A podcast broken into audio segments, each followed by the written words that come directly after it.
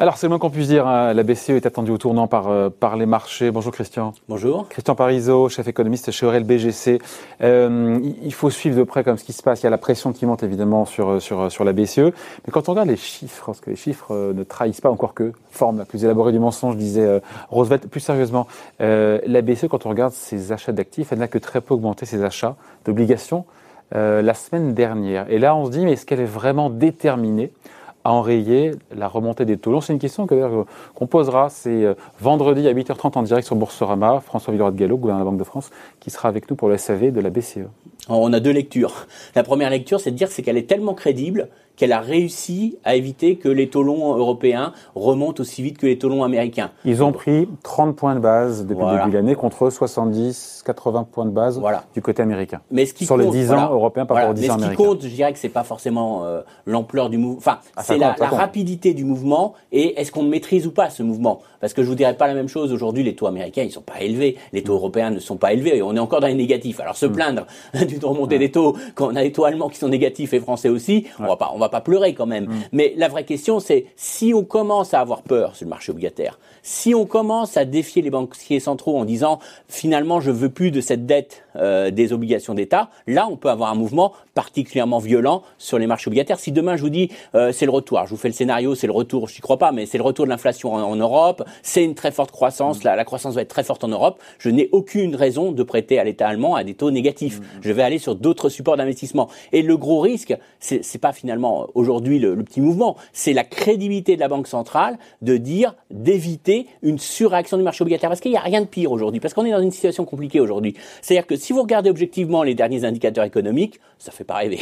On est encore dans une situation en zone euro, hein, oui, les États-Unis, mais même globalement, hein, dans le monde, c'est pas non plus très très florissant. On est quand même dans, par exemple, l'Italie, qui voit encore euh, l'épidémie s'accélérer euh, sur la semaine passée. Donc, on n'est pas du tout sorti de cette crise sanitaire. Mm. On est encore sur des mesures sanitaires qui freinent l'économie. Alors, même si c'est mieux calibré qu'il y a encore un an, mm. mais on, ne peut pas dire que c'est l'euphorie encore aujourd'hui. On a encore des mesures sanitaires qui freinent l'économie. Donc, ce qui, ce qui, le seul problème, c'est que les marchés, ils regardent pas ça.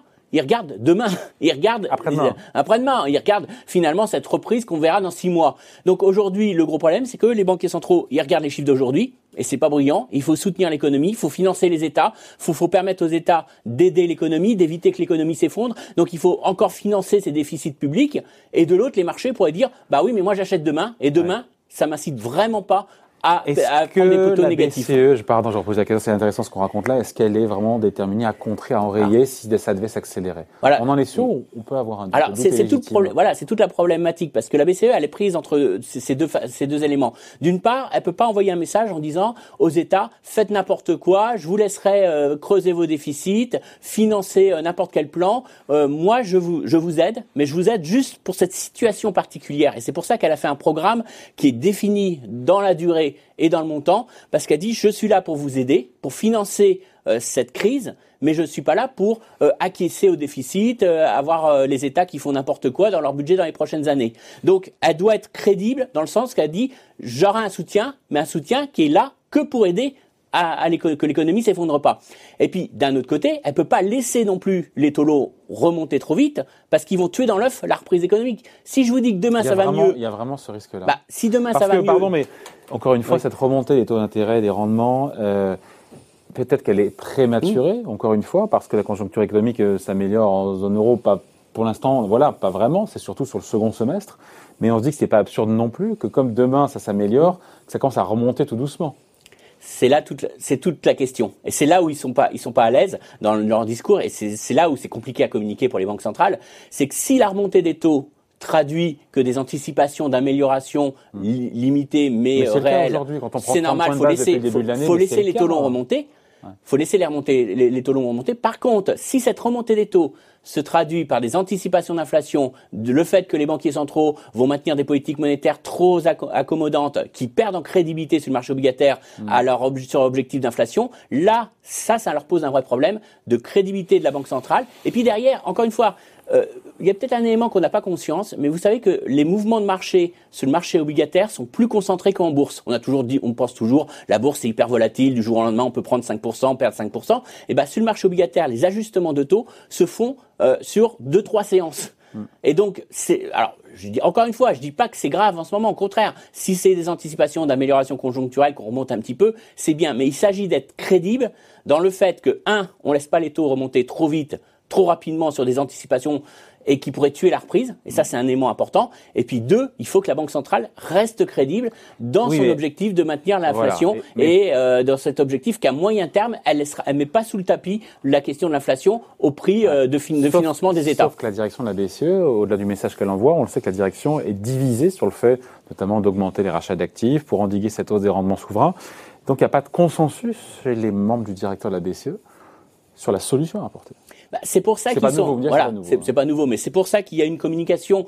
Euh, d'une part, on a eu la garde, euh, le président de la Banque de France, qui ont, qui ont dit clairement, hein, on laissera pas les taux remonter. C'était assez clair, mais on a eu quelques voix un peu plus discordantes, on sait d'où ça vient, euh, qui nous ont dit, voilà, ils nous ont dit, écoutez, deux choses l'une, soit c'est l'amélioration conjoncturelle qui justifie l'ajustement des taux et il n'y a aucune raison pour que on aille contre le marché. Cet argument, pardon, même si l'allemand il s'entend.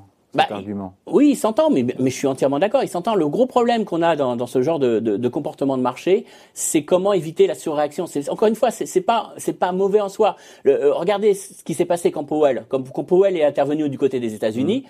Powell, il a dit un message, mais il a il a surtout pas dit que le niveau des taux le gênait. Donc du coup, ça a laissé une, une carte blanche en disant la Fed n'est pas prête à intervenir plus, la mm. Fed peut laisser passer les taux. Et là, sur son intervention, après ça s'est calmé, mais sur son intervention, on a eu une réaction très vive des taux. Mm. Donc le problème, c'est toujours problème, c'est un, rester crédible, éviter une surréaction des marchés, parce qu'on a tendu l'élastique. Et il y a un élément de fond hein, qu'il faut rappeler quand même, qui est un élément important, c'est que les taux d'intérêt ne seraient pas à ce niveau-là si les banquiers bah centraux n'intervenaient pas massivement sur les marchés. Donc ils ont joué à l'apprenti sorcier, quelque part. Ils ont dit, le bon niveau des taux, le niveau d'équilibre, celui qui serait finalement qui correspond aux ententes des marchés, je ne l'accepte pas. Moi, banquier central, j'interviens, j'achète, je regarde pas les anticipations de croissance, je regarde pas les anticipations d'inflation. Moi, je dis que les taux, je veux faire baisser artificiellement les taux longs. Le problème, bon, sur le coup, tout le monde applaudit, c'est bien, il faut monter le marché obligataire, on fait baisser les taux, ça soutient l'économie. Le problème, c'est le retour en arrière. Parce que le, retour en arrière, c'est l'effet élastique. Et le jour où vous n'avez plus du tout d'achat des banquiers centraux, eh ben, vous allez avoir d'un seul coup le, taux d'intérêt qui va revenir à son vrai niveau d'équilibre. Et le gros problème, c'est que si le mouvement est trop fort, trop violent, avec des entreprises, des, agents économiques, alors j'ai les entreprises, mais aussi les, les, États naturellement, qui sont très endettés, ça peut créer une... Je vous fais le scénario le pire. Allez, je vous fais le scénario le pire. C'est, vous dites, les taux d'intérêt remontent très fortement, ils, ils reviennent à 4 ce qui est pas beaucoup, hein, mais, on, on, on, se fait, on se fait à 4, ça veut dire 400. Voilà, mais ça veut dire que derrière, bon, je vous fais 3, allez, peu importe. peu, peu, importe. Vous avez une réaction, vous avez un crack, vous avez un crack obligataire. Vous avez une réaction très violente des taux. Le problème, c'est que c'est autoréalisateur derrière. C'est-à-dire qu'on va dire, finalement, l'État français va voir euh, sa charge d'intérêt augmenter plus vite que ses recettes. Donc on va avoir euh, vraiment une contrainte budgétaire qui va être là. Ça va le bloquer dans ses politiques de soutien de l'économie. Donc là, à ce moment-là, j'ai une crainte de la solvabilité de l'État français ou alors va falloir qu'il mène une politique de rigueur très forte et ça va casser la croissance et les anticipations de croissance. Mais c'est ça qu'elle a en tête, vraiment la BCE, finalement, la solvabilité des États, plus que même l'investissement, les crédits aux ménages, aux entreprises, c'est surtout les États deux États des entreprises. Hein. Il faut, faut pas, faut pas sous-estimer euh, l'impact aussi de l'endettement des entreprises. Le, gros problème aujourd'hui, c'est que cette solvabilité, elle, est, elle tient à une chose, c'est que le service de la dette, enfin en gros, la, la, la l'idée c'est pas le niveau d'endettement, on en a assez parlé, hein. c'est pas le niveau d'endettement, c'est vraiment c'est la charge d'intérêt, c'est ce que vous remboursez tous les mois, que ça soit supportable au regard de votre activité. c'est toujours moins cher. Voilà. Si je vous dis que votre chiffre d'affaires augmente de 10%, vous pouvez largement supporter une hausse des taux longs et d'avoir et de vous refinancer un peu plus cher. Le vrai problème, c'est d'une part si cette hausse des taux longs arrive avant que votre chiffre d'affaires augmente, même si vous me dites demain ça va aller mieux, si j'ai tout de suite à, me refinancer plus cher, ça va tout de suite m'impacter. Et en plus, ça peut correspondre, ça peut impacter le comportement des entreprises. Parce que si moi je suis chef d'entreprise, je vois que les taux ont monté euh, de 100 points de base, allez, on, je vous fais même pas quelque chose de fort, eh ben je vais dire, ah c'est la remontée des taux, moi j'ai un gros refinancement l'année prochaine, je sais pas combien je vais me refinancer, mais je vois les taux commencer à monter, je vais couper mes investissements parce que je vais me désendetter tout de suite? Alors que là, je suis pas incité à me désendetter. Donc vous voyez, ça, ça joue. C'est encore une mais fois. à partir de quel niveau Il n'y a pas de niveau. C'est une question psychologique. on, se dit voilà, mais à partir de quel moment euh, c'est ce que disait euh, Villeroy de Gallo, le gouverneur, en disant oui, mais ça freine, ça va entraver la reprise économique en zone euro. Mais toi, 10 ans français qui sont à 0%, je vois pas en quoi ça entrave. même s'ils étaient euh, à 0,5, à 0,1 ou 1, c'est pas ça. encore Donc, l'argument n'est pas, n'est pas économique, l'argument. L'argument est, psychologique et euh, en termes d'impact sur le comportement des agents. Des agents économiques. Ça, c'est un, un, élément important sur leur, Et puis, ce côté toujours hein, qui, qui, est très important, c'est qu'on considère que les gens sont solvables tant qu'ils se refinancent à des taux bas. Hein. Vous mm. savez, c'est toujours comme ça le marché du high si vous connaissez un peu le fonctionnement du marché du high Marché euh, euh Voilà, c'est le marché où ce sont les entreprises les plus à risque.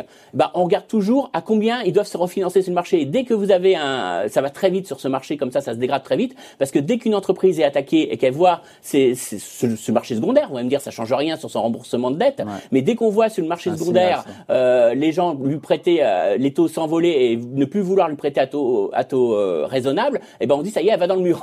Donc on n'attend pas qu'elle aille dans le mur. Ça va dans le mur le jour où elle devra se refinancer. Le jour où elle a plus la confiance et le jour où elle ira se refinancer. Et même vous avez beau dire, j'ai pas à me refinancer tout de suite, on dit il n'y a pas la confiance. Donc encore une fois, ça c'est un problème parce que c'est renforcé par le fait qu'aujourd'hui on a des agents économiques qui sont beaucoup plus endettés, les États, les entreprises, hmm. et qu'aujourd'hui on a une économie qui est donc beaucoup plus sensible que par le passé à une remontée des taux. Et ça c'est un élément qui est lié à, cette, ce ratio d'être sur, sur PIB ou d'être sur euh, chiffre d'affaires. Ouais, Christian Parizeau, euh, il y a, il y a la, dette, il y a aussi euh, l'inflation, il y a les taux, il y a aussi l'inflation. Hmm.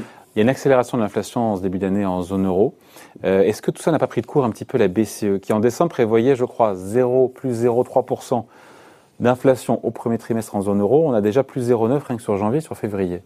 Alors, ces prévisions sont déjà dépassées. Là. Oui, elles sont dépassées. Euh, alors, on, ils sont embêtés, comme nous tous, par cette inflation.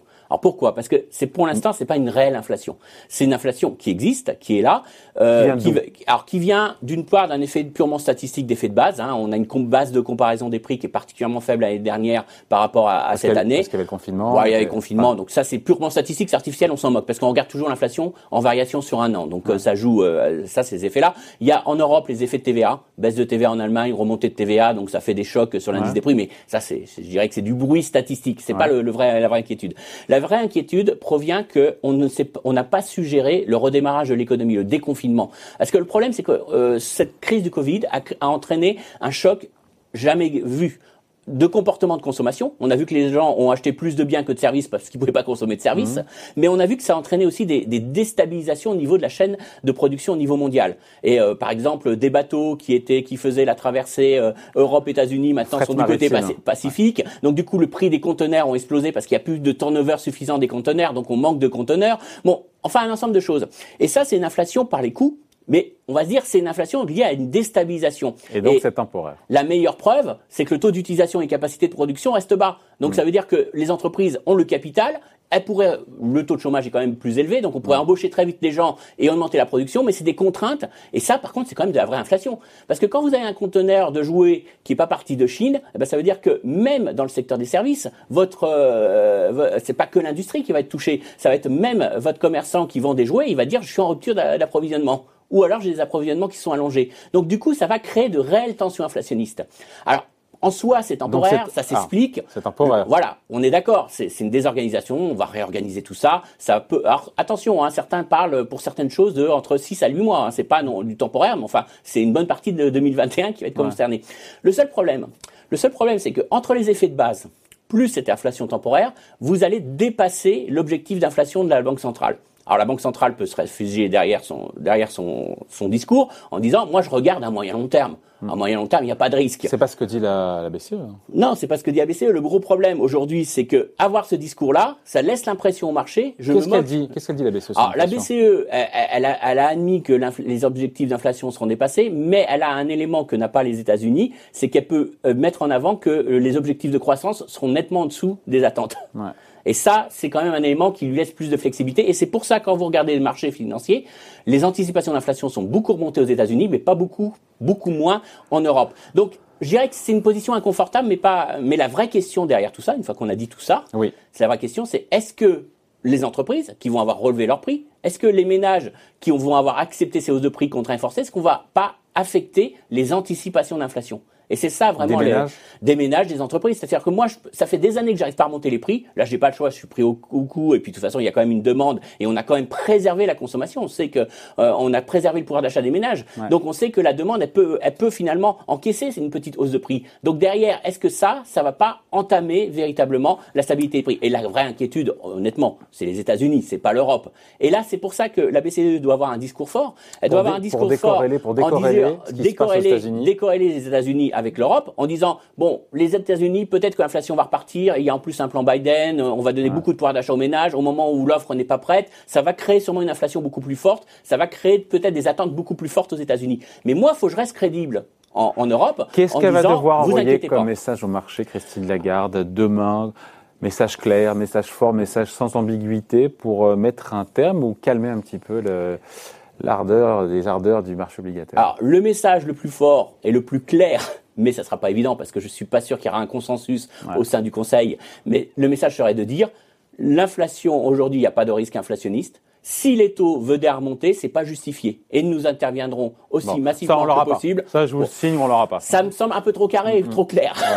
ça serait trop beau. Qu'est-ce qu'elle peut dire? Donc, elle va, elle va, elle va, elle va louvoyer. Elle va dire clairement que la BCE regarde de très près les conditions financières que si ces conditions financières venaient à se dégrader de manière injustifiée, ils interviendraient. Je ne pense pas qu'elle va le dire clairement, mais il faut qu'elle envoie un message quand même de dire on laissera pas, grosso modo dit en bon français, de manière non politiquement correcte, on laissera pas les taux remonter en, ce moment, c'est trop tôt. C'est vraiment trop tôt. On restera sur du verbal. Parce que, encore une fois, même si ça reste limité, même si c'est pas un problème aujourd'hui, encore une fois, on, on prête à taux négatif, donc on peut pas dire que les taux sont, sont embêtés. Le gros problème, c'est qu'il faut pas laisser s'installer une crainte et se développer une crainte. Donc on est obligé d'avoir quelque part une banque centrale qui va nous dire, je vais continuer à biaiser le prix sur le marché obligataire. Je vais continuer à maintenir des taux artificiellement plus bas qu'ils ne le seraient si on avait un vrai équilibre du marché obligataire en fonction des anticipations des agents économiques. Christian, il y a la parole, et puis après il y a les actes. Qu'est-ce qu'elle peut faire concrètement? On n'y est pas encore dans un second temps. Mhm. Si d'aventure les marchés venaient tester cette crédibilité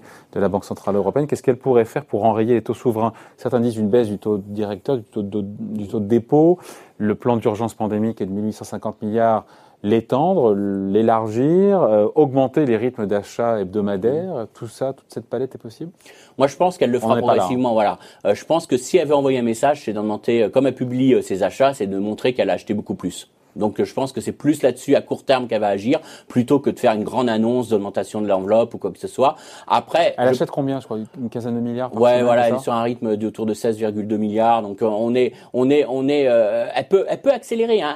ils ont bien dit que le plan est déterminé, limité dans le temps et dans le montant, mais il y a la possibilité d'ajuster euh, en, plus. Donc s'il y a des tensions réelles qui venaient à apparaître, notamment importées des États-Unis, il y a la, possibilité d'envoyer des messages assez en forts. Moyenne, elle fait 15 milliards par, par mm. semaine en, moyenne. Voilà. Mm.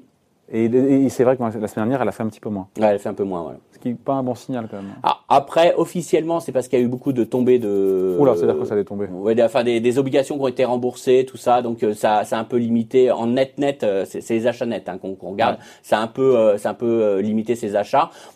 Voilà, parce que vous savez, il y a toujours des obligations qui arrivent à remboursement, hein, donc il faut racheter celles qui arrivent à remboursement plus le programme d'achat. Bon, après, il peut y avoir aussi des phénomènes de liquidité sur les marchés qui jouent un petit peu. Bon, voilà. Après, encore une fois, c'est la BCE est sous la pression des marchés. C'est une communication parce que derrière, plus vous êtes crédible sur votre communication, moins vous avez de choses à faire.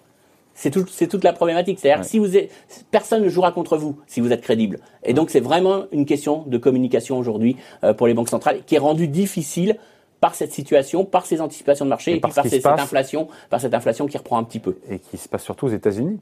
Et ce qui se passe naturellement aux États-Unis, où on a un cas quand même très très différent par rapport à l'Europe, mais qui nous affectera.